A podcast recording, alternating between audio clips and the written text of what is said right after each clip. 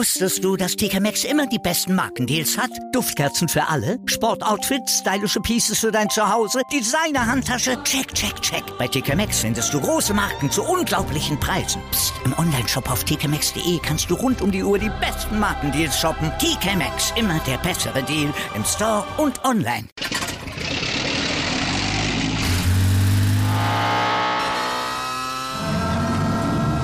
Von 0 auf 100.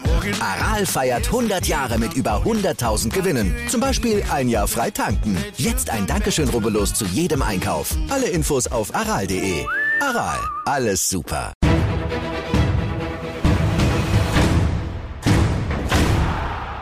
Hallo und herzlich willkommen zu einer neuen Folge Flutlicht an. Mein Name ist Mara Pfeiffer und ich bin die Person hinter diesem Podcast.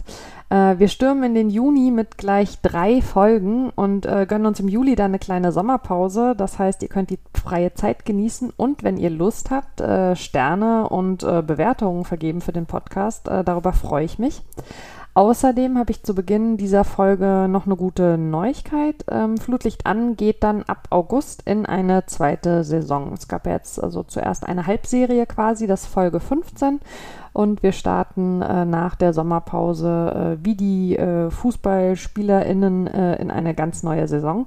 Das heißt, wenn ihr Lust habt, äh, verbringen wir noch ganz viel Zeit miteinander und ich kann euch noch äh, viele wunderbare GästInnen vorstellen so wie meine heutige Gästin äh, Stefanie Gonçalves Noberto, pädagogische Leitung im Nachwuchsleistungszentrum des FC St. Pauli seit 2018 und Gründerin von The League 2020. Über beides wollen wir heute sprechen. Hallo liebe Steffi, ich freue mich sehr, dass du da bist. Hallo liebe Mara, vielen Dank für die Einladung. Ich freue mich sehr auf den Austausch mit dir heute. Ja, das äh, wird, glaube ich, eine äh, coole Folge, ähm, weil du wirklich viele spannende Dinge machst. Ähm, du bist ja äh, als Frau in einem Fußballverein, dessen Zugpferd die spielenden Männer sind. Es gibt ja durchaus auch eine Frauenmannschaft äh, bei St. Pauli. Äh, eine Exotin. Gleichzeitig bist du in deinem Verein aber eigentlich in ganz guter Gesellschaft. Also einmal hast du äh, die hauptamtliche Kollegin Anna Kunze und dann gibt es eben die beiden Ehrenamtlerinnen, also die Aussichtsratsvorsitzende Sandra Schwedler, die sicher vielen auch ein Begriff ist, und eure Vizepräsidentin äh, Christiane Hollander. Was würdest du denn sagen, warum gelingt bei euch, äh, woran viele andere in diesem, äh, in Anführungszeichen, Männerbusiness äh, noch scheitern?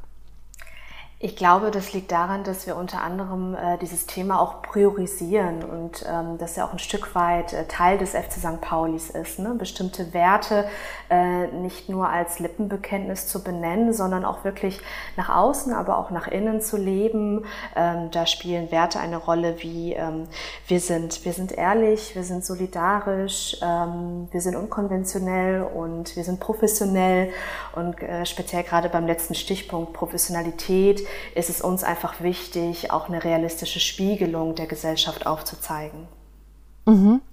Ähm, würdest du sagen, dass ihr vier Frauen ähm, auf unterschiedlichen äh, Führungslevels auch ein gutes Beispiel dafür seid, dass wenn man mal anfängt, äh, es tatsächlich eben auch funktioniert, dass andere nachfolgen? Also dass man vielleicht äh, sehr bewusst so diesen ersten Pflock einschlagen muss? Ja, bei mir war es ja so, dass ich ja tatsächlich quer eingestiegen bin. Ich glaube, das ist ein Privileg und ähm, eine Situation, die man so auch gar nicht immer so kennt aus dem Fußball. Ähm, ich kann nicht stellvertretend für alle sprechen. Ähm, ich denke schon, dass man sich da auch ein Stück weit im Fußball hocharbeiten muss äh, und auch wirklich zeigen muss, was man drauf hat. Ähm, aber ich bin auch da der Meinung, wir sind ja, wir sind vier Frauen in Leitungsfunktion, aber auch wir haben natürlich da noch viel Luft nach oben. Ich meine, sagen zu können, dass wir, äh, dass da noch kein Ende in Sicht ist. Ähm, das ist auch einer der Gründe, warum wir jetzt auch unter anderem die Frauenquote bei uns in die Wege leiten werden, weil wir uns da ähm, auf gar keinen Fall zurücklehnen wollen. Mhm. Ähm, du hast gerade schon angesprochen, du kommst nicht ursprünglich aus dem Fußball. Kannst du ein bisschen was zu deinem Hintergrund erzählen, vielleicht für die HörerInnen, die den nicht kennen? Ja, sehr gerne. Ich bin äh, Kulturpädagogin und habe in den Niederlanden kulturelle und gesellschaftliche Bildung studiert und habe, ähm, bevor ich ähm, in den Profifußball eingestiegen bin, als Sozialpädagogin im öffentlichen Dienst gearbeitet. Ähm, meine Zielgruppe waren junge Menschen, die aus ihrer Heimat fliehen mussten aus verschiedensten Gründen und die ähm, habe ich äh, begleitet auf ihren verschiedensten Wegen ähm, in Hamburg. Dann aber ganz schnell für mich gemerkt nach einigen Jahren, dass ich ähm, gedanklich immer äh, zwei, drei Schritte weiter war als meine äh, TeammitgliederInnen. Ähm, und hatte immer ja auch so ein Stück weit schon so eine für mich gefühlt eine Leitungsrolle, äh, die ich äh, angestrebt habe. Und ähm, das war so einer der Gründe, warum ich mich dann ähm, auch für einen neuen Job entschieden habe.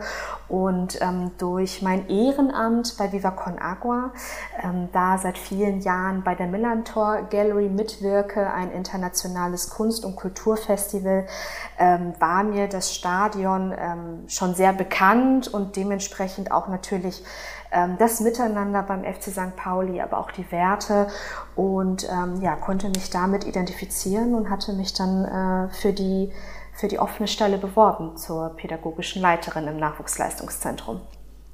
Das heißt also zum, zum Verein hattest du eben, wie gerade beschrieben, äh, schon eine Verbindung. Ähm, hattest du auch schon irgendeine Verbindung tatsächlich mit dem Thema Fußball? Ja, hatte ich. Ähm, nicht so intensiv. Ich habe aber tatsächlich in meinen jungen Jahren Fußball gespielt, war in der Schulmannschaft, äh, ja, aber leider gar nicht mehr im Verein.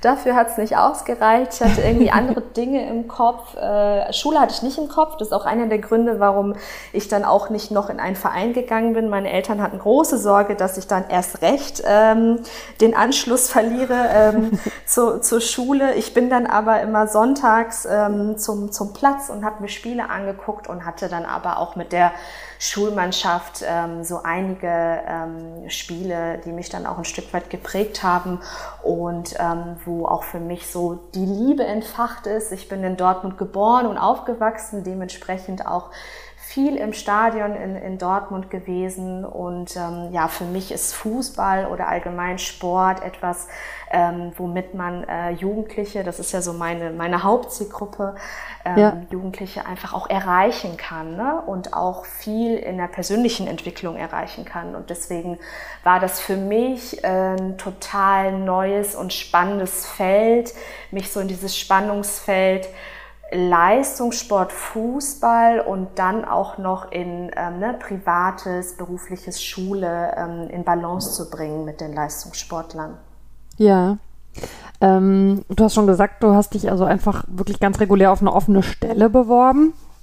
Ähm, hast du dich vorher so damit beschäftigt, wie der Verein strukturell aufgestellt ist, jetzt auch so in Bezug auf Gender und äh, mit, den, mit den Frauen, die schon da sind? Oder war das was, worauf du überhaupt nicht oder womit du dich gar nicht beschäftigt hast, sondern es ging erstmal rein um die inhaltliche Arbeit?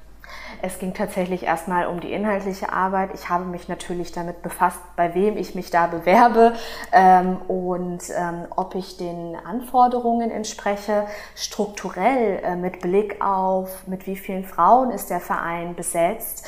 Ähm, darauf habe ich tatsächlich gar nicht geachtet. Ich habe auch gar keinen Gedanken daran verschwendet. Ich werde auch sehr oft gefragt, wie hast du das denn geschafft? Ähm, ich glaube, wenn ich so zurückschaue, meinen beruflichen Werdegang, was meine Zielgruppe angeht, ähm, war ich tatsächlich immer unter männlich gelesenen Menschen. Also auch mhm. die Zielgruppe bei meinem letzten ähm, bei meiner letzten Station waren männlich gelesene Menschen und ähm, deswegen habe ich da gar nicht so viel drüber nachgedacht, sondern mich einfach beworben. Ähm, meinst du das hauptsächlich in Bezug auf die Kollegen, also dann äh, tatsächlich eben Kollegen oder ähm, betraf das auch in deiner letzten Stelle schon die Jugendlichen? Das betraf die Jugendlichen. Darum geht es mir tatsächlich dann auch immer in erster Linie. Ne? Also mit wem arbeite ich im Alltag dann wirklich zusammen? Ähm, wem begleite ich, wen unterstütze ich? Ähm, genau, also tatsächlich im sozialen Bereich muss man, ja, wobei, wenn man, wenn man ein paar Stufen höher geht, dann ist tatsächlich auch der soziale Bereich sehr männlich geprägt. Ähm, wenn man aber auf Ebene der, ja, auf der Betreuungsebene zum Beispiel mhm. in der stationären Einrichtung, da haben wir tatsächlich eine gesunde Balance, wenn wir wirklich vom, vom biologischen Cis-Mann und Cis-Frau sprechen. Mhm. Ähm, als eine, die von außen in den Fußball reingekommen ist, war das anfangs ein Kulturschock für dich? Ja, es war definitiv ein Kulturschock. Ähm, einerseits, weil ich dann auf einmal gemerkt habe, okay, du bist hier gerade im Nachwuchsleistungszentrum fast die einzige Frau. Wir waren damals, glaube ich, vier Frauen. Dann war ich auch noch die einzige Frau in Leitungsfunktion. Ähm, das hat natürlich sehr viel mit mir gemacht. Ähm, allein meine Anwesenheit, ähm, aber auch die Sprache, das Miteinander. da habe ich schon so einige Unterschiede erkannt und mich auch viel äh, thematisch damit auseinandergesetzt. Und das sind tatsächlich äh, einer der Gründe, warum ich auch The League gegründet habe, weil mir ein Raum gefehlt hat. Ja, zu The League kommen wir noch äh, ganz ausführlich. Ähm, ich kann mir jetzt schon vorstellen, äh, dass äh, der eine oder die andere bei unserem bisherigen Gespräch äh, augenrollend äh, unter den Kopfhörern sitzt und äh, die ganze Zeit vor sich hin brummelt. Das ist doch völlig egal, ob ich mit Männern oder mit Frauen zusammenarbeite. Hauptsache, es sind nette Menschen, die einen guten Job machen. warum ist es nicht egal? Also ich finde es immer wichtig auch nochmal zu sagen, wenn eine Person, in dem Fall eine betroffene Person, ne, weil ich gehöre ja zu der, zu der Gruppe von Menschen, die weniger vertreten ist im Fußball, dann muss man der, der betroffenen Person zuhören und sie auch in dem Moment ähm, ernst nehmen. Und wenn ich sage, dass das für mich nicht egal war als Frau, ähm, dann meine ich das nicht nur so aus Spaß, äh, weil ich was vom Kuchen abhaben will, sondern es ist schon ein Unterschied, ob ich mich identifizieren kann mit den Menschen. Ne? Ähm, gehöre ich äh, zur Gruppe oder ähm, werde ich ein Stück weit vielleicht auch ausgegrenzt?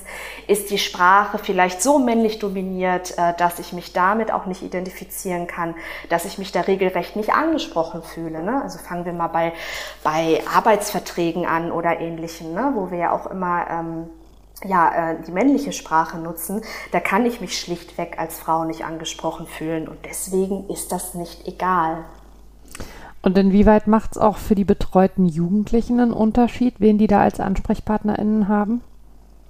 Ich meine schon sagen zu können, dass es für die Jungs ähm, anders war. Ne? Wenn man sich so mal die Lebensrealität eines jungen Spielers anschaut, dann ist es schon sehr männlich dominiert. Ne? Also tatsächlich ist es sehr klassisch immer, wenn er ähm, eine Familie hat mit Vater und Mutter, dann ist es meistens so, dass der Vater sich um, um den Fußball kümmert und die Mutter um, um Themen äh, wie Schule oder anderes. Ähm, die Berater sind ähm, bis jetzt, die, die ich kennenlernen durfte, alle männlich. Äh, StützpunkttrainerInnen, ähm, die NLZ-TrainerInnen, wir haben nur eine Frau, ähm, sind alles Männer. Und ähm, deswegen ist es so wichtig, dass wir eigentlich schon so früh damit anfangen, aufzuzeigen, dass äh, Frauen auf allen Ebenen ähm, im Fußball ähm, agieren können. Ne? Sei es als Trainerin, aber auch als Physiotherapeutin, Sportpsychologin und ähm, ja, ich meine auch sagen zu können, dass die Gespräche auch andere sind. Ne? Also bei mir sind sie auch gut aufgehoben. Klar, auch bei mir geht es um Leistung. Ähm, die Leistung der Jungs spielt immer eine ganz große Rolle in, unserem, in unserer täglichen Arbeit. Ähm, aber ich glaube, es kommt auch immer darauf an, welche Präsenz ich schaffe, welche Sprache ich schaffe. Und mir ist es immer sehr wichtig, sie da abzuholen, wo sie sind und denen das Gefühl zu geben, dass sie sein dürfen, wer sie sind und ähm, mir nichts vormachen müssen. Also in dem Moment nicht unbedingt immer die starken Männer sein müssen, sondern auch mhm. wirklich sich einfach mal zurücklehnen dürfen. Ähm, wie ist es denn in deinem Umgang mit den Jugendlichen? Ähm, wie wirst du von denen auf und angenommen? Wie ist euer Austausch? Und war das am Anfang vielleicht für die schon auch ungewohnt reinzukommen und da sitzt eine Frau? Also ich begegne äh, unseren Spielern mit Respekt und ich kriege auch immer wieder Respekt zurück tatsächlich. Ich habe bis jetzt immer einen sehr durchweg positiven Umgang mit ihnen gehabt. Es ist, glaube ich, auch einfach, dass unsere Kultur im NLZ einfach so positiv ist und wir da Räume schaffen, um mit den Jungs ins Gespräch zu gehen, dass ich da wirklich nie die Situation hatte, mich unwohl zu fühlen. Ähm, wenn es mal zu einer Situation kam, die meiner Meinung nach nicht korrekt war, dann habe ich in dem Moment auch Fehlverhalten direkt angesprochen, das wurde geklärt und damit war, die, ähm, war das Ganze dann für mich auch abgeschlossen. Zu deiner Position da nochmal. Ähm Würdest du äh, aus deiner, aus deiner bisherigen Erfahrung im Fußball sagen, ähm, dass er insgesamt beim Thema Diversität und Gleichstellung äh, hinterherhinkt? Im Definitiv. Ähm, was glaubst du, woran das liegt? Also man könnte ja manchmal fast den Eindruck bekommen, dass der Fußball äh, von Cis-Männern von innen wie so hermetisch abgeriegelt wird. Was, was findest du da für dich für Erklärungen für? Ich glaube, wenn man sich mit diesem Thema befasst, dann muss man sich auch, glaube ich, ein Stück weit mit der Historie befassen des Fußballs. Ne? Also Fußball war ja sehr lange für Frauen verboten. Ich meine, irgendwie in den 1900, in den 50ern offiziell beim DFB dann auch verboten. Es wurde erst irgendwie in den 70ern aufgehoben und dann aber auch mit Sonderregelungen, ähm, wie zum Beispiel, vielleicht weißt du da sogar mehr, aber meines Wissens musste, durfte die Frau dann nur zweimal A 30 Minuten spielen, äh, keine Stollenschuhe und das halt natürlich nach. Das sind noch Altlasten.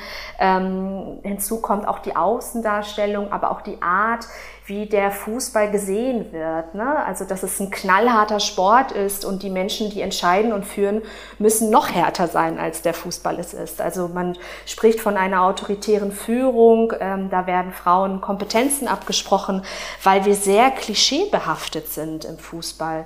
Also, wenn wir von Diversität sprechen, dann ähm, ist Fußball eines der letzten Sportarten, die mir dazu einfallen würden. Ähm, da ist tatsächlich noch sehr viel Luft nach oben. Natürlich, mir fallen jetzt gerade auch diese ganzen Kampagnen ein mit den Regenbogenflaggen, sei es im Stadion oder auf den Trikots. Das ist gut und wichtig, das möchte ich gar nicht relativieren. Das schafft Präsenz, vielleicht auch bei den Menschen, die sich thematisch noch gar nicht damit auseinandergesetzt haben.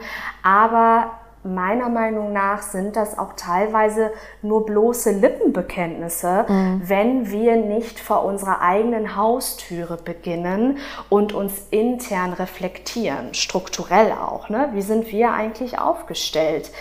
Was ist unser Image eigentlich? Äh, wie ja, wie kommt es intern bei uns an, aber wie kommt es auch ähm, extern bei den Leuten an? Ja, dafür ist, ähm, finde ich, auch das äh, Verbot des Frauenfußballs innerhalb des DFB, du hast es gerade schon angesprochen. Ne? Also Frauen haben natürlich genau wie Männer äh, immer gespielt und haben sich das Spiel auch nicht nehmen lassen, aber ähm, in den im DFB organisierten Verbänden war eben von 1955 bis 1970 äh, verboten, Frauen äh, Teams zu gründen oder auch Frauen nur die Plätze zu überlassen zum Training.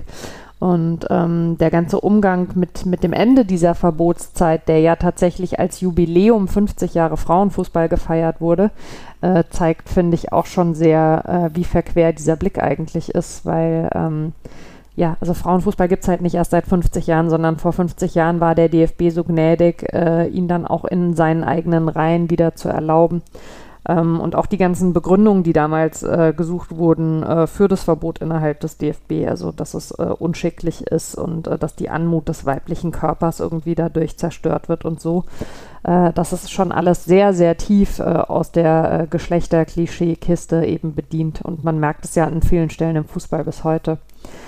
Ähm, ich würde ja aus der Außensicht sagen, äh, dass der FC St. Pauli zu den Vereinen gehört, äh, die da schon äh, einen guten Weg eingeschlagen haben äh, und äh, die auch durchaus einiges anstoßen. Ähm, bin aber dann tatsächlich, äh, als ich nochmal recherchiert habe vor unserem Gespräch, auch so zu deiner Arbeit im Verein, drüber gestolpert, dass der auf der Homepage also ein Interview mit dir zum Weltfrauentag eben geführt wurde. Ähm, das ist ja immer so ein bisschen ambivalent, finde ich. Also auf der einen Seite ist es gut und wichtig, dass man die Themen eben präsentiert. Auf der anderen Seite wäre es noch besser, wenn man sich von solchen Anlässen löst, oder? Also weil es kann ja eben nicht nur äh, einmal im Jahr dann als Thema hervorgeholt werden. Ja, total. Und ich meine, ich glaube ich, dass ich das auch im Interview gesagt habe, ähm, dass es nicht ausreicht, dass wir einmal im Jahr äh, die ähm, die Frauen an die Front stellen, um uns mit, mit ihnen zu beschmücken. Ähm, und da muss ich sagen, was ich so stark und was ich so gut am FC St. Pauli finde, der am Ende des Tages mein Arbeitgeber ist, ist, mhm. dass ich mich dort wohlfühle, dass ich anecken darf, dass ich meine Meinung äußern darf. Ähm, das hat man an ganz vielen Stellen leider noch nicht. Ähm, ja. und, und, und genau, dass der Verein da auch ähm, ja, den, den Raum schafft ich muss sagen, ich bin da ganz bei dir. Ich muss mich da nicht dafür bedanken, dass ich diesen Platz bekomme. Ähm, der steht uns Frauen zu. Ähm, aber dass ich überhaupt mal ganz offen und ehrlich sagen darf, wir müssen intersektional denken, ähm, da eine klare Meinung haben, also wirklich Tacheles sprechen. Ne? Ähm, das schafft der FC St. Pauli. Und genau solche Menschen möchte der FC St. Pauli ja auch, ne? wie ich es bin oder auch viele andere wie Uke Göttlich und Sandra Schwedler, die sich ja auch fernab von ihrer Funktion Funktion ja auch für das Thema stark macht. Menschen, die anecken, Menschen, die inspirieren und Menschen, die kein Problem damit haben, ihre Meinung auszusprechen und andere Menschen wirklich mobilisieren wollen, äh, diesen Weg mitzubestreiten, um Veränderungen voranzubringen.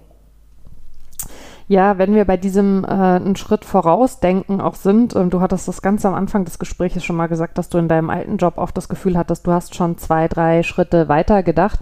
Ähm, wir haben ja gerade kurz äh, über das Interview am Weltfrauentag gesprochen.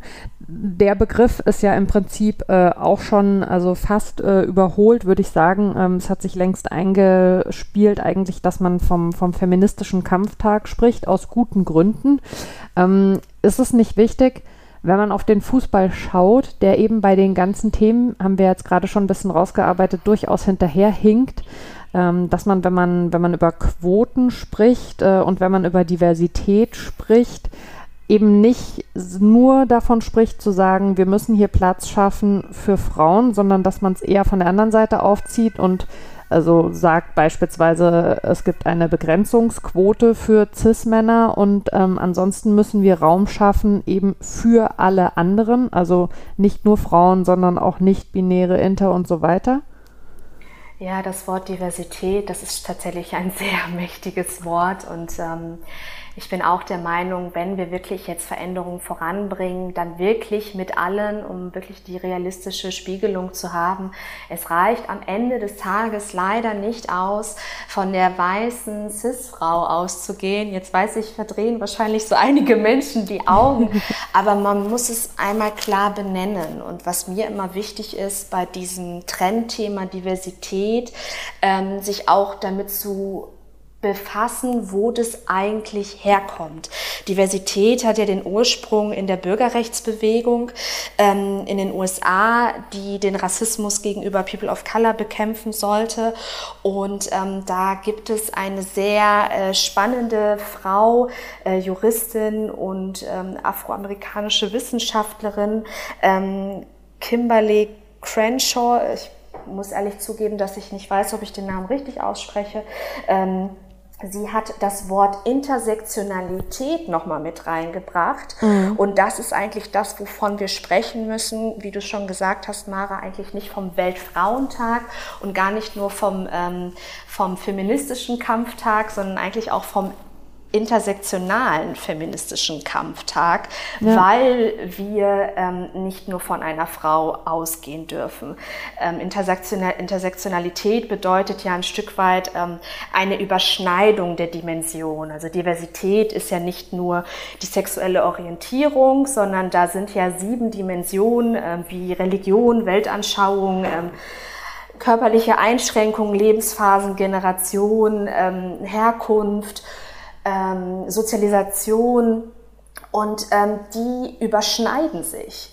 Und wenn ich von einer weiß privilegierten Frau ausgehe, die ich bin, ähm, kann ich nicht davon ausgehen, dass zum Beispiel die äh, Woman of Color, also eine, zum Beispiel eine schwarze Frau, äh, denselben Sexismus erfährt wie ich. Denn sie ist noch dem Rassismus ausgetragen. Und das überschneidet sich und dementsprechend sind die Situationen ganz andere. Ähm, um da mal nur ein Beispiel zu nennen. Wenn man das mal unternehmerisch betrachtet, weil für viele ist das auch manchmal nicht so greifbar mit den diversen Dimensionen der Diversität, ähm, ein, ein Fußballverein läuft ja nicht alleine nur durch die sportliche Abteilung Ne? Und die ja der mhm. und, Marketing läuft auch nicht alleine. Also Marketing und CSR zum Beispiel laufen ja auch Hand in Hand. Ne? Also ein, ein Unternehmen oder ein Fußballverein muss man ja auch ganzheitlich betrachten. Und des, deswegen ist es so wichtig, wenn wir von Diversität sprechen, ähm, auch wirklich einen ganzheitlichen Blick zu haben. Und dann nicht nur darüber zu sprechen, sondern auch wirklich diese Ganzheitlichkeit aufzuzeigen in deiner Umgebung. Also in meinem Fall zum Beispiel mit The League. Äh, ähm, wirklich Repräsentation zu schaffen auf den Bühnen. Nicht nur, also nicht nur ist das falsche Wort, nicht um mir ein Image zu verschaffen, sondern um wirklich alle Menschen erreichen zu können, dass jeder sich ähm, angesprochen fühlt, dass jeder, jeder sich auch empowered fühlt, mitgestalten und mitentscheiden zu dürfen. Und vor allen Dingen auch, dass jeder sich repräsentiert fühlt. Ne? Also, so weil das ist aus. ja auch ein ganz wichtiger Punkt, dass wenn man äh, immer nur, also ähm, ich, ich verstehe oder ich verstehe es vielleicht äh, schon, schon zu viel, aber ähm, es ist ja ein Stück weit nachvollziehbar, dass, äh, wenn man davon ausgeht, dass es da eine Gruppe gibt, also in dem Fall jetzt eben weiße Cis-Männer, die die ganze Zeit hören, sie sollen irgendwie Platz machen, dass da individuell gesehen jede Person für sich vielleicht denkt, ich habe ja aber auch das und das und das und und das geleistet, um dahin zu kommen, wo ich bin und wieso soll ich jetzt meinen Platz aufgeben? Aber der Punkt ist natürlich, dass in anderen Gruppen Menschen dieselbe Leistung bringen und das bringt sie nicht an diesen Ort. Und ich glaube, das ist was, was in der ganzen Kommunikation dieses Themas total wichtig ist. Also einfach zu zeigen, es gibt ja immer wieder das Argument gegen Quote. Ähm, wenn man eine Quote hat, dann würde man quasi Leistung nicht mehr belohnen oder man, man würde dann Leute äh, in Positionen bringen, die gar nicht dieselbe Leistung bringen wie, wie Menschen, die jetzt da sind. Aber so rum ist es eben nicht richtig, sondern es ist so, dass bisher Menschen die gleichen Dinge tun können. Und das ist aber sehr wahrscheinlich, wer damit irgendwo hinkommt und wer damit eben unterwegs ist aufgehalten wird vom System. Und das ist ja das, was man eigentlich brechen muss. Genau, du sagst es, es ist ein System, also es ist ein strukturelles Problem. Ich habe auch immer wieder Gespräche mit Menschen, ähm, die immer mit ich anfangen. Ne? Aber ich und ich habe doch das getan und ich kann doch mhm. gar nichts dafür, dass ich ein weißer Mann oder eine weiße Frau bin. Nein, natürlich kannst du erstmal nichts dafür. So, ne? Du bist ja auch in so eine Gesellschaft hineingewachsen. Ne? Wir sind ja alle sexistisch sozialisiert, dem müssen wir uns zugestehen. Wir können aber was dafür, wenn wir nichts dagegen tun. Und es reicht nicht alleine aus, die Verantwortung abzugeben. Denn am Ende des Tages geht es nicht um diesen einen weißen privilegierten Mann und am Ende des Tages geht es vielleicht auch gar nicht nur um mich als weiße privilegierte Frau, sondern es geht um die Menschen, die nicht den Zugang erhalten, den ich und der weiße Mann erhalten. So, das ist ein Privileg und ähm, es ist für mich immer ein Learning. Äh, ich bin auch keine Expertin in diesem Thema, aber ich, ich meine sagen zu können, es ist so wichtig, dass wir Menschen ähm, uns bewusst werden, was für ein Privileg wir eigentlich genießen nutzen können und aber auch uns ein Stück weit dahingehend auch zu reflektieren, welche Stellschrauben kann ich drehen, um wirklich Zugänge zu schaffen. In meinem Fall zum Beispiel, welche Stellschrauben kann ich als pädagogische Leiterin drehen oder auch als die Gründerin von The League, um Zugänge zu schaffen. Ja, das ist richtig. Ähm, es gibt ja dann oft die Diskussion, dass Leute eben sagen, äh, soll ich mich jetzt für meine Privilegien schämen? So, nein, du sollst sie nutzen. Du sollst sie nutzen, um anderen Leuten, die sie nicht haben, dieselben Zugänge zu schaffen, die du ganz automatisch hast. Und ich glaube, dass es wichtig ist, dass, dass das einfach noch mehr ins Verständnis irgendwie einsickert. Also, dass es ja nicht um ein Gegeneinander geht, sondern um Miteinander. Ähm, Du hast schon mehrfach äh, mit gutem Recht angesprochen, The League. Äh, du hast ähm, in, im Verlauf äh, deiner Arbeit äh, im Fußball, kann man es glaube ich so beschreiben, ne, eben festgestellt, äh, dass da auch unter anderem die Umstände noch nicht äh, so sind, wie du es dir vorstellst und hast The League gegründet. Ähm, auf der Homepage ist es äh, beschrieben mit ähm, The League ist eine Plattform für Frauen und dann ähm, äh, also mit, mit Stern quasi äh, diversiz äh, diversifiziert, trans, nicht-binär, agender, cis, intergender Variant und nicht-binäre Personen, die in der Sportbranche tätig sind. Wir vernetzen, inspirieren, ermöglichen Synergien und empowern. Erzähl doch mal äh, für die HörerInnen, die von The League äh, in diesem ersten Jahr, was ihr jetzt hinter euch gebracht habt, noch nichts gehört haben, ein bisschen, wie das konkret aussieht und auch welche Überlegungen dich dazu geführt haben, The League eben zu gründen. Mhm. Ja, als ich beim FC St. Pauli gestartet bin, war ich ja als einzige Frau in Leitungsfunktion dementsprechend in meinem beruflichen Alltag dann auch die einzige Frau am, am Tisch äh, bei Meetings mit immer bis zu 20 Männern. Und äh, wir hatten ja schon darüber gesprochen, dass das natürlich auch was mit mir gemacht hat, ähm, weil ich dann nicht nur die Leitungsfunktion war, sondern ich war auch noch die weibliche Leitungsfunktion, die auch dann äh, Vorgesetzte war für, für männlich gelesene Menschen. Ähm, ich wurde eine Zeit lang beim FC St. Pauli ähm, gecoacht als Leitungsfunktion und habe für mich ganz schnell gemerkt, mir fehlt was. Also einerseits habe ich mich natürlich gefragt, welche Rolle habe ich hier als Frau, als Frau in Leitungsfunktion und ähm, welchen Raum kann ich mir schaffen, der mir fehlt. Ich, das war so nicht greifbar für mich. Mhm. Ähm, ich wusste nur, okay, ähm, wenn ich nach links und nach rechts schaue, habe ich sehr wenige Frauen um mich herum. Ich habe allgemein im Fußball wenige Frauen um mich herum oder Menschen, mit denen ich mich identifizieren kann. Irgendwas äh, läuft hier schief. Und ähm, ja, während meines Coachings ähm, kam für mich die Idee auf, einen Raum zu schaffen für, für Menschen wie, wie mich, die ähm, sich im Fußball, also die im Fußball noch nicht ihren festen Platz gefunden haben und sich nicht angesprochen fühlen an, an vielen Stellen. Und dieser Raum, ähm, genau wie du es gerade schon vorgelesen hast, ist dafür da, dass, ähm, dass Frauen und nicht-binäre Personen ähm, netzwerken, sich gegenseitig inspirieren, fachlich austauschen. Und was mir persönlich immer ganz wichtig ist, ich sage es immer wieder, ist auch Vorbilder schaffen. Ähm, mhm. Denn das ist das, was mir immer gefehlt hat. Also äh, ne, wir sprachen davon, von der Repräsentation, von, von Menschen, die mir aufzeigen, dass im Sport, jetzt hier speziell im Fußball, alles für mich möglich ist und ich groß denken darf und große Ideen und Visionen haben darf und diese auch umsetzbar sind. Mhm. Und ähm, ja, dadurch ist The League entstanden und ähm, uns gibt es jetzt seit einem Jahr. Es finden in regelmäßigen Abständen Events statt, äh, die wir Matches nennen. Und äh, die Themen sind immer ganz unterschiedlich. Also nächste Woche haben wir zum Beispiel mit äh, mit der CEO von Klitschko Ventures und äh, zwei SportlerInnen zum Thema duale Karriere, ein Lunch and Talk. Ähm, ich hatte ein, ein Match mit Katja Kraus und Annie Brandt von, den, von Hamburg Towers, ähm, wo es nochmal in Richtung, ähm, ja, warum ist es wichtig, dass Frauen äh, sich gegenseitig supporten? Ähm, warum ist die Sprache auch so wichtig? Also welchen mhm. Einfluss hat die Sprache auf den Fußball? Also mit Hinblick auf die Außendarstellung. Und ähm, genau, das ist ähm, eine Bühne, die The League bietet, äh, wo jede, jeder sich melden kann, um ähm, Projekte vorzustellen, aber auch sportspezifische Themen vorzustellen. Und vom Format her kann es ganz unterschiedlich sein. Es kann ein Workshop sein, aber auch ein Talk oder ein lockerer Austausch. Da sind wir total offen und sagen auch, dass wir mit The League ähm, also wirklich nicht ich alleine bin The League, sondern alle Menschen, die mitgestalten. Ne? Das macht The League halt aus, dass, dass es nicht mir alleine gehört, sondern allen anderen auch, die mitwirken wollen. Was mir nochmal wichtig ist zu betonen, ist, dass wir mit The League das Rad nicht neu erfunden haben. Ne? Es gibt schon viele, viele inspirierende ähm, Initiativen, und Projekte, die sich für das Thema Gleichstand abseits der Spielfelder stark machen. Ähm, das habe ich mitbekommen, das hat mich inspiriert, das hat mich gestärkt, äh, da mitzuziehen, weil ich bin der Meinung, jeder kann seinen Beitrag dazu leisten. Und ähm, ja, da befinde ich mich jetzt und das ist wirklich ein, ein, eine sehr spannende Zeit, äh, weil es wächst und es kommen auch immer wieder Unternehmen auf uns zu, wie zum Beispiel The Zone, ähm, bei denen wir einen Vortrag gehalten haben, nochmal über auch den Einfluss von Medien Medien.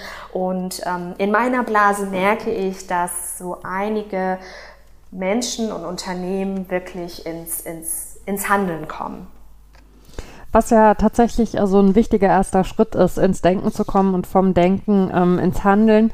Ähm, kannst du noch mal ein bisschen was zu der konkreten Vernetzung sagen? Ihr habt jetzt natürlich euer erstes Jahr auch komplett unter Corona-Bedingungen hinter euch gebracht. Ähm, Gab es überhaupt irgendwelche Termine, wo Menschen dann auch physisch in einem Raum zusammengekommen sind oder ist das erstmal alles im Digitalen geblieben? Das ist tatsächlich alles im Digitalen geblieben. Ich habe ähm, Beleg gegründet, äh, als es gerade losging äh, mit Corona. Ähm, mir war schnell klar, was es für Herausforderungen mit sich bringt, aber ich sehe auch in der Herausforderung auch immer eine Chance. Und hier sah ich ganz klar die Chance, auch städteübergreifend ähm, The League mit, mit äh, interessierten Menschen zu vernetzen. Also jetzt ist es mir möglich, auch mit einer Amina Dau, äh, Sky Sportmoderatorin aus Nürnberg in Kontakt zu sein. Äh, und ihr ist es auch möglich, an The League äh, Matches teilzunehmen, als wenn ich nur hier in Hamburg ähm, die, die Matches umsetzen würde. Aber natürlich langfristig ist das tatsächlich ein Thema, was auf meiner Agenda steht. Äh, wie geht es auch nach Corona weiter? Wie schaffen wir auch den, ähm, die physische Begegnung untereinander, denn das ist natürlich nochmal ähm, ein ganz anderes Setting, was wichtig ist und was uns alle auch nochmal weiterbringen wird. Ja. Ähm, wenn ihr die Matches plant, äh, worauf achtet ihr denn da inhaltlich oder auch äh, bezüglich der Personen, die da sprechen, die da ihre Arbeit vorstellen? Mir persönlich ist es zum Beispiel immer wichtig, ähm, darauf zu achten, wen ich auf der Bühne repräsentiere. Ähm, also hier, wir hatten es gerade, ähm, nicht nur von der weißen privilegierten Frau auszugehen, sondern wirklich ähm, ja den intersektionalen Blick zu haben. Hier muss ich auch sagen, es ist nicht einfach. Ähm, es gab ja auch vor einiger Zeit am Diversity Day von Sky ähm, nochmal genauere Zahlen zu äh, People of Color im deutschen Profifußball. Ähm, ich weiß jetzt gerade, um ehrlich zu sein, nicht die genaue Zahl, aber es war wirklich signifikant sehr, sehr niedrig. Mhm. Es ist immer ein nach links und nach rechts schauen, aber das ist mir wichtig, weil das macht The League aus, Repräsentation zu schaffen, wo jeder sich angesprochen fühlt. Ähm, ich habe auch an manchen Stellen mich dann auch schon mal gegen eine andere Person äh, also gegen eine Person entschieden, weil es halt auch einfach von der Repräsentation nicht äh, passte. Ähm, das ist mir persönlich ähm, immer wichtig, strukturell da wirklich ähm, jeden Menschen zu erreichen, jeden Menschen anzusprechen. Von den Themen her ist es auch sehr unterschiedlich. entweder bin ich es, die entscheidet, welches Thema es ist und ich suche mir die die AkteurInnen dazu aus, beziehungsweise gehe mit ihnen ins Gespräch und frage, ob es für sie ähm, spannend sein könnte, mit mir über das Thema zu sprechen. Dabei achte ich zum Beispiel auch sehr darauf, nicht nur Menschen in Führungspositionen mit reinzuholen, sondern bewusst auch äh, junge Menschen, die wirklich ähm, noch sehr viel Potenzial in sich haben und Situationen benötigen, wie eine Bühne wie The League, um, um das Potenzial auch auszuschöpfen. Also um ein gutes Beispiel zu nennen ist äh, Ann-Christine Brandt, ist ähm, Social-Media-Chefin ähm, beim erste Bundesliga ähm, Basketballverein Hamburg Towers hier in Hamburg. Ähm, sie hat ähm, großartige Skills in Moderation und da immer, wo ich einen Raum sehe, wo ich sie mit reinzerren kann, ähm, damit sie wachsen kann, da nehme ich sie auch immer sehr gerne mit rein. Also das ist tatsächlich etwas, was mir nochmal sehr wichtig ist. Mhm. Ähm, und was eben ja auch Teil von The League äh, ist, haben wir gerade schon, oder ich habe es gerade schon vorgelesen von deiner Homepage, ähm, ist, dass also nicht, äh, nicht ausschließlich Frauen angesprochen werden, sondern alle nicht-Cis-Männer.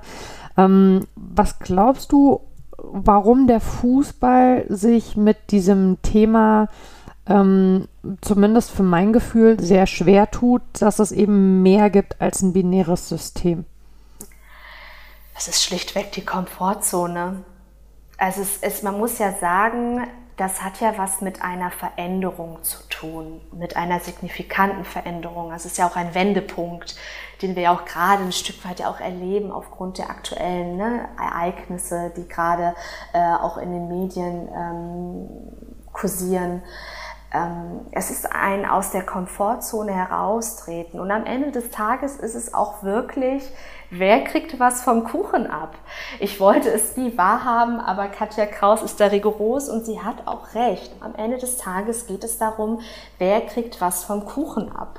Und ähm, es wird jemandem was auch weggenommen. Einerseits finde ich, es geht ja auch um eine langfristige Lösung. Also wenn wir davon sprechen, dass wir 2024 es erreichen wollen, dass 30 Prozent Frauen auf, auf Führungsebene im deutschen Profifußball bes, ähm, besetzt sind, dann denken ja immer ganz viele daran, was, wie, wie stellt euch das vor?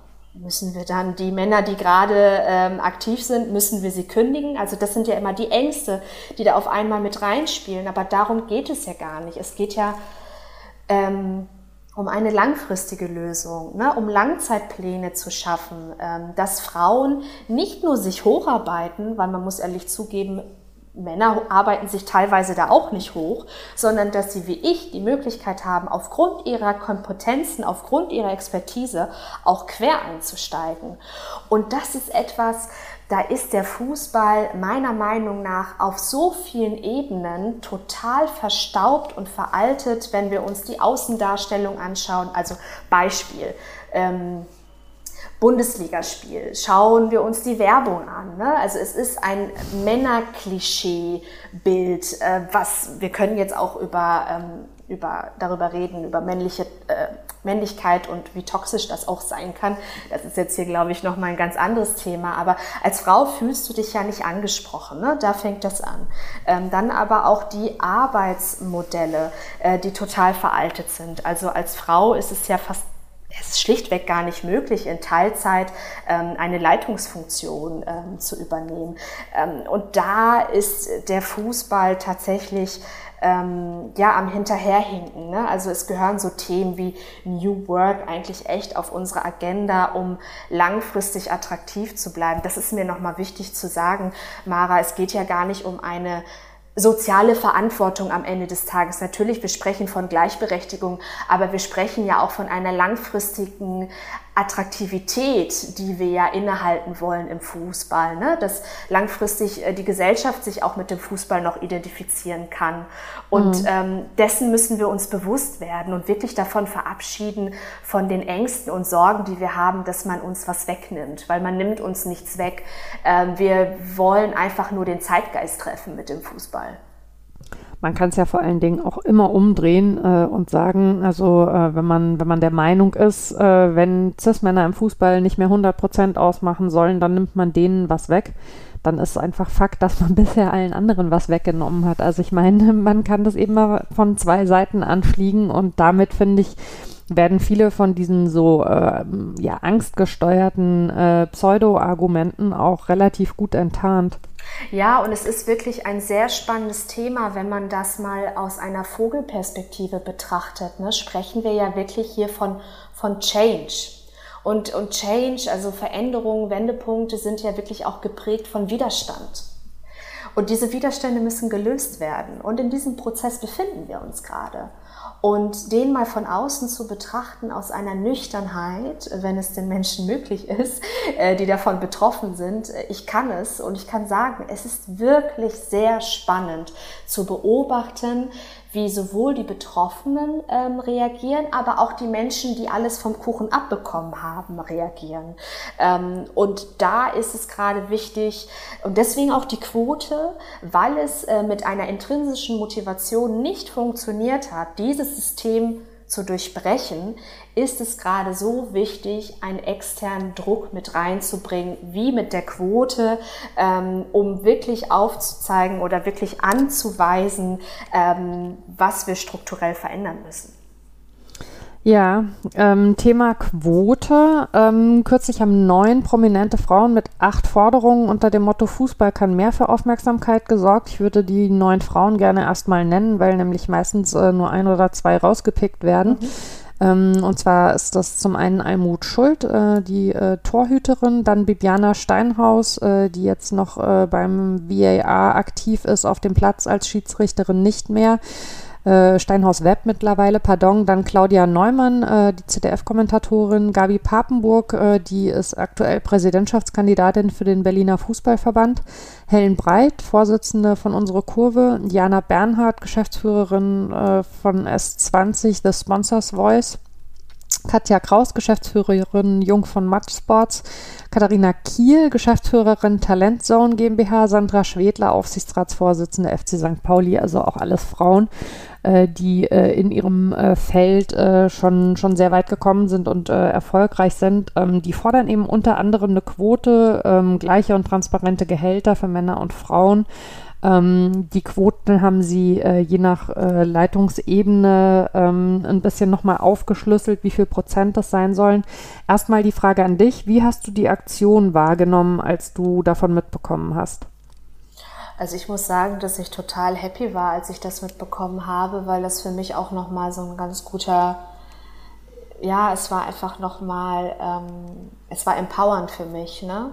zu sehen, unter anderem auch ähm, Sandra Schwedler, die ja auch, ähm, ja, bei meinem Arbeitgeber auch tätig ja. ist, das macht ganz viel mit mir, habe ich auch wieder mal gemerkt, ähm, dass Repräsentation so wichtig ist und dass mich das auch stärkt und äh, das ist ja auch wichtig, weil der Arbeitgeber möchte ja attraktiv bleiben für ArbeitnehmerInnen, ähm, mich auch mit meinem Arbeitgeber identifizieren zu können ne? und mich da auch ähm, aufgehoben äh, zu fühlen.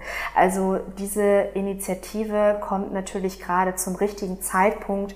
Ähm, man muss dazu sagen, wenn man mal Katja Kraus nimmt oder Claudia Neumann, ähm, das sind ja ähm, Menschen, die ja schon seit vielen Jahren ähm, sich dem Thema widmen. Und das ist ja nicht etwas, was sie seit gestern erst wollen. Aber ich habe es bis jetzt noch nie so konkret erlebt wie mit diesem ja, mit diesem Forderungszettel, das könnte man eigentlich so nehmen und direkt ins Handeln kommen. Also da muss man schon fast gar nicht mehr nachdenken, sondern einfach loslegen. Und das ist das, was ich auch gerade sagte mit Druck. Ne? Also der Druck wird höher und wir brauchen auch diesen Druck, damit äh, an den Stellen, äh, wo was geändert werden muss, dann auch wirklich was geändert wird. Ja, ich bin da total bei dir. Also ich finde auch, dass das eine sehr wichtige und eine sehr gute Aktion ist. Ähm, ich habe äh, das auch sehr positiv wahrgenommen, wie direkt in den äh, Tagen danach. Also äh, wir nehmen jetzt heute am 26. Mai auf, eine Woche bevor die Folge erscheint und auch genau eine Woche nachdem also diese Forderungen das erste Mal ähm, eben öffentlich gemacht wurden. Ähm, es haben sich seitdem äh, in den sozialen Netzwerken viele Menschen äh, den Forderungen angeschlossen, ähm, was denke ich also auch wichtig ist, weil man die dann eben auch äh, genau daran erinnern kann, wenn sich nichts bewegt und sagen kann, hier, ihr habt äh, groß gesagt, ihr unterstützt das. Ähm, was an Kritik gekommen ist, also jetzt mal abgesehen äh, von, von der üblichen äh, Quote bringt nichts da, da, da, Kritik, sondern was ich als, als inhaltliche Kritik aber tatsächlich äh, sehr richtig finde, ähm, sind zwei Punkte. Zum einen, dass die Quote natürlich eben wieder also komplett innerhalb äh, der Binarität gedacht ist und zum anderen ist es tatsächlich so, dass alle diese Frauen weiße, privilegierte Cis-Frauen sind. Also äh, da ist kein Mensch mit Behinderung dabei, kein Mensch mit Migrationshintergrund und so weiter. Das wurde gerade auch von Sportlerinnen äh, kritisiert, also die äh, eben äh, selbst äh, migrantisch äh, Wurzeln haben, migrantisch gelesen werden können, die gesagt haben, super Aktion, aber warum ja, warum seht ihr alle gleich aus? Ja, also warum ist da, warum fehlt da die Diversität schon wieder? Was glaubst du, woran das liegt? Passiert das tatsächlich noch in, in so einem Schwung von solcher, von so einer Idee, dass es einem durchrutscht, äh, was dann aber natürlich auch wieder ein Problem darstellt? Oder finden sich eben erstmal Leute, die sich kennen und versuchen, den Anfangszug zu machen? Wie hätte man das noch besser gestalten können an der Stelle? Ja, ich glaube, das ist einmal, weil man sich kannte und weil die Kontakte oder die Kommunikationswege kurz sind und ähm, andererseits aber ist es, glaube ich, auch ein Durchrutschen. Ne? Ich glaube, in dem Moment muss man sich wirklich die Zeit nehmen und kurz innehalten und ähm, sich fragen, was ist uns gerade wichtig, wenn wir nach außen treten ähm, mit unseren Anforderungen. Und in dem Moment hätte man ähm, ja sich und seine Anforderungen spiegeln müssen, reflektieren müssen, um dann auch im Zuge dessen ähm, weitere Menschen mit ins Boot zu holen, ähm, die diese, ja, die diese ja, die, die, die, die Gesellschaft ein Stück weit ähm, nochmal spiegeln. Da ist definitiv ähm, Luft nach oben. Ich bin in erster Linie auf jeden Fall total dankbar, dass, ähm, dass dieser Schritt gegangen wurde. Ich habe da auch großen Respekt vor, muss ich sagen. Äh, das muss ja. man wollen und das muss man auch können. Das muss man abkönnen, ähm, weil ich will nicht wissen, wie viele Anfragen da gerade kommen. Aber ja, natürlich ist hier, wenn wir uns die Anforderungen mal angucken, genau ähm, sprechen wir eigentlich ähm, ja wieder von nur der Frau und ähm, da bin ich der Meinung, es reicht nicht aus, äh, die Menschen nur mitzudenken. Ähm, weil dadurch fühlt sich niemand angesprochen. Also wir kennen das ja. Ähm, wir wurden ja angeblich als, ähm, als CIS-Frau ja auch mitgedacht. Aber ähm, ich werde nicht dargestellt, nicht auf Papier, nicht in Bildern, äh, nicht äh, im Fernsehen. Ähm, ich fühle mich nicht angesprochen. Ähm, das Mitdenken reicht nicht aus. Und da dürfen wir uns wirklich nicht denselben Fehler erlauben, ähm, da wieder in eine Richtung zu gehen, wo wir nicht alle Menschen mit erreichen und mitziehen. Es ist auch wichtig, finde ich, ähm, dass man neben der Begeisterung, die, glaube ich, ganz viele Menschen aus, aus gutem Grund über solche Aktionen oder jetzt auch sehr konkret eben über diese Aktion verspüren, dass man die Kritik aber mit formuliert, weil es eben Teil des Lernprozesses ist. Also ähm, ich merke das beispielsweise auch, also kann ich auch ganz offen und auch selbstkritisch mit umgehen bei, bei der Besetzung hier im Podcast. Das ist äh, schwierig, die Diversität, die ich da gerne hätte, zu erreichen, weil es tatsächlich auch so ist, also dass aus bestimmten Bereichen vielleicht Absagen eher passieren als aus anderen. Und das ärgert mich dann auch total. Dann gucke ich auf die Liste der Gästinnen, die ich bisher hatte und sage, ja, das sind alles tolle Leute, aber ich bin trotzdem nicht zufrieden damit, was ich da irgendwie geschafft und was ich nicht geschafft habe. Und ich finde dieses selbstkritisch und eben auch also ähm, mit, mit anderen kritisch zu sein und nicht zu sagen, aber es ist ja genug, dass sie es überhaupt mal versucht haben. Das ist total wichtig, oder? Wie siehst du das? Ja, total. Also wir dürfen jetzt nicht dann in so eine Haltung kommen, aber und dann sich erklären, ne? sondern es ist wirklich alles ein Learning, wie du schon gesagt hast bei The League mache auch ich nicht alles richtig, ähm, aber dann da anzusetzen ne, und es dann besser zu machen oder was man ja auch machen kann, sich Unterstützung einholen, ne, dass man sagt, okay, ich merke gerade, ich komme hier an meine Grenzen, ich erreiche die Menschen nicht, die ich erreichen möchte, ähm, ich möchte vielleicht diverser werden oder ähnliches. Und sich da dann wirklich ExpertInnen mit reinzuholen ne, oder ähm, sich wirklich die Zeit zu nehmen, dass die Recherche der Menschen dann einfach länger dauert. Aber wenn man wirklich diese Repräsentation schaffen möchte, ähm, dann muss man sich die Zeit äh, dafür nehmen und es sich nicht zu einfach machen. Findest du, dass es im Fußball generell eine gute Fehlerkultur gibt oder ist auch da noch Luft nach oben? Das ist eine sehr gute Frage. Ähm, Fehler darf man sich ja wenig bis gar nicht erlauben. Du kriegst ja das direkte, die direkte Konsequenz äh, zu sehen, wenn nicht sogar zu spüren. Ähm, eine Fehlerkultur kenne ich tatsächlich sehr wenig im Fußball. Also wenn ich das vergleiche mit meinen beruflichen Erfahrungen aus meiner letzten Station, ähm, allein, dass man sich die Zeit nimmt, dass man reflektiert, dass man sich auch mal Feedback gibt, ähm, das erlebe ich im Fußball viel weniger als in anderen Branchen eigentlich muss man sich ja mal zugestehen, dass ähm, eine Fehlerkultur gut und wichtig ist, weil wenn man Fehler ausspricht, dann hat man ja auch Möglichkeit, diese zu reflektieren, zu verbessern und dann ja auch daran zu wachsen. Das haben wir tatsächlich ähm, im Nachwuchsleistungszentrum echt gut hinbekommen da eine Fehlerkultur zu schaffen, ähm, durch diverse Gespräche mit den Jugendlichen, da wirklich den Raum zu öffnen, ähm, um ja, Fehler zu benennen, beziehungsweise ihnen auch die Möglichkeit geben, zu wachsen und sich weiterzuentwickeln. Aber ich meine sagen zu können, dass auch da noch viel mehr Luft nach oben ist und es noch keine Selbstverständlichkeit ist, ähm, sich Fehler zuzugestehen oder auch mal zu sagen, ich weiß etwas nicht. Das ist auch mhm. im Fußball sehr unüblich, die, äh, sich das zuzugestehen, dass man etwas nicht weiß. Ja, schwieriger Satz für viele, stimmt, beobachte ich auch immer wieder. Ähm, was hat dich eigentlich mal sensibilisiert für diese Themen? Ähm, ich glaube, wenn ich so äh, komplett zurückgehe, äh, mein äh, zehn, elfjähriges Ich oder vielleicht sogar noch früher, ähm, hat es einmal was mit meiner Identität zu tun.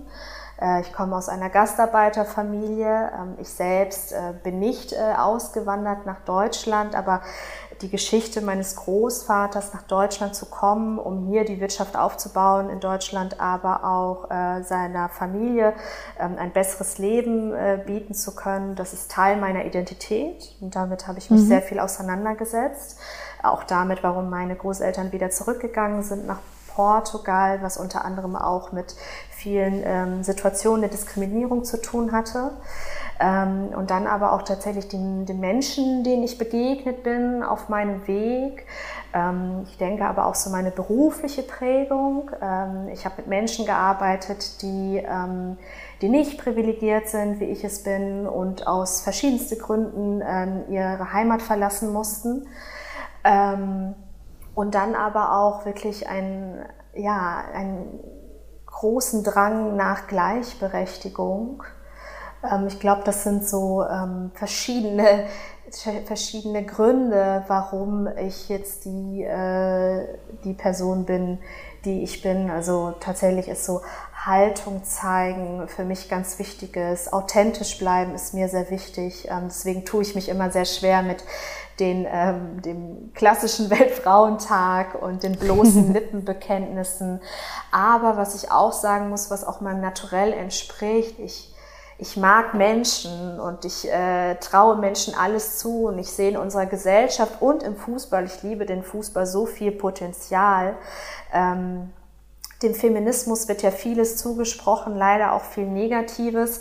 Ähm, die, dabei vergessen die Menschen sehr oft, dass wenn man ähm, wirklich Haltung zeigt, beziehungsweise einen Weg geht der Veränderung, dann eigentlich immer zur Liebe einer Sache. Und das ist in dem Fall auf jeden Fall die Gesellschaft und ähm, im speziellen Fall jetzt hier ähm, dem deutschen Fußball, dem ich viel mehr zutraue.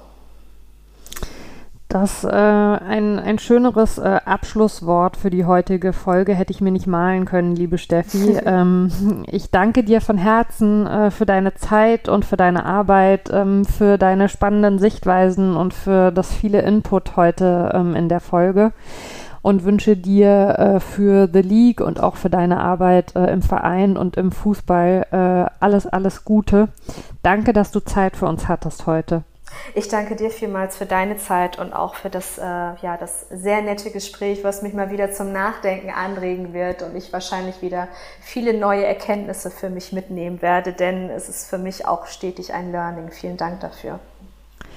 Gerne und es war sehr, sehr schön, dich hier zu haben. Und ähm, den ZuhörerInnen draußen äh, rufe ich äh, zu, äh, wir hören uns in 14 Tagen wieder. Ähm, passt in dieser Zeit gut auf euch und aufeinander auf und äh, vielleicht habt ihr ja Lust, auch die Themen, die wir heute besprochen haben, noch ein bisschen weiter zu denken und äh, in eure Fußballwelt hineinzutragen.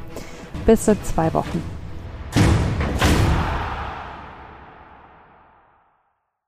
Wieder live von Ihrem Toyota-Partner mit diesem Leasing-Auftakt. Der neue Toyota Jahreshybrid. Ab 179 Euro im Monat. Ohne Anzahlung. Seine Sicherheitsassistenten laufen mit. Und ja, ab ins Netz mit voller Konnektivität. Auch am Start die Toyota Team Deutschland Sondermodelle. Ohne Anzahlung geht's in die nächste Runde. Jetzt los sprinten zu Ihrem Toyota-Partner. Wusstest du, dass TK Maxx immer die besten Markendeals hat? Duftkerzen für alle? Sportoutfits, stylische Pieces für dein Zuhause? Designer-Handtasche? Check, check, check. Bei TK Maxx findest du große Marken zu unglaublichen Preisen. Psst. im Onlineshop auf tkmaxx.de kannst du rund um die Uhr die besten Markendeals shoppen. TK Maxx, immer der bessere Deal im Store und online.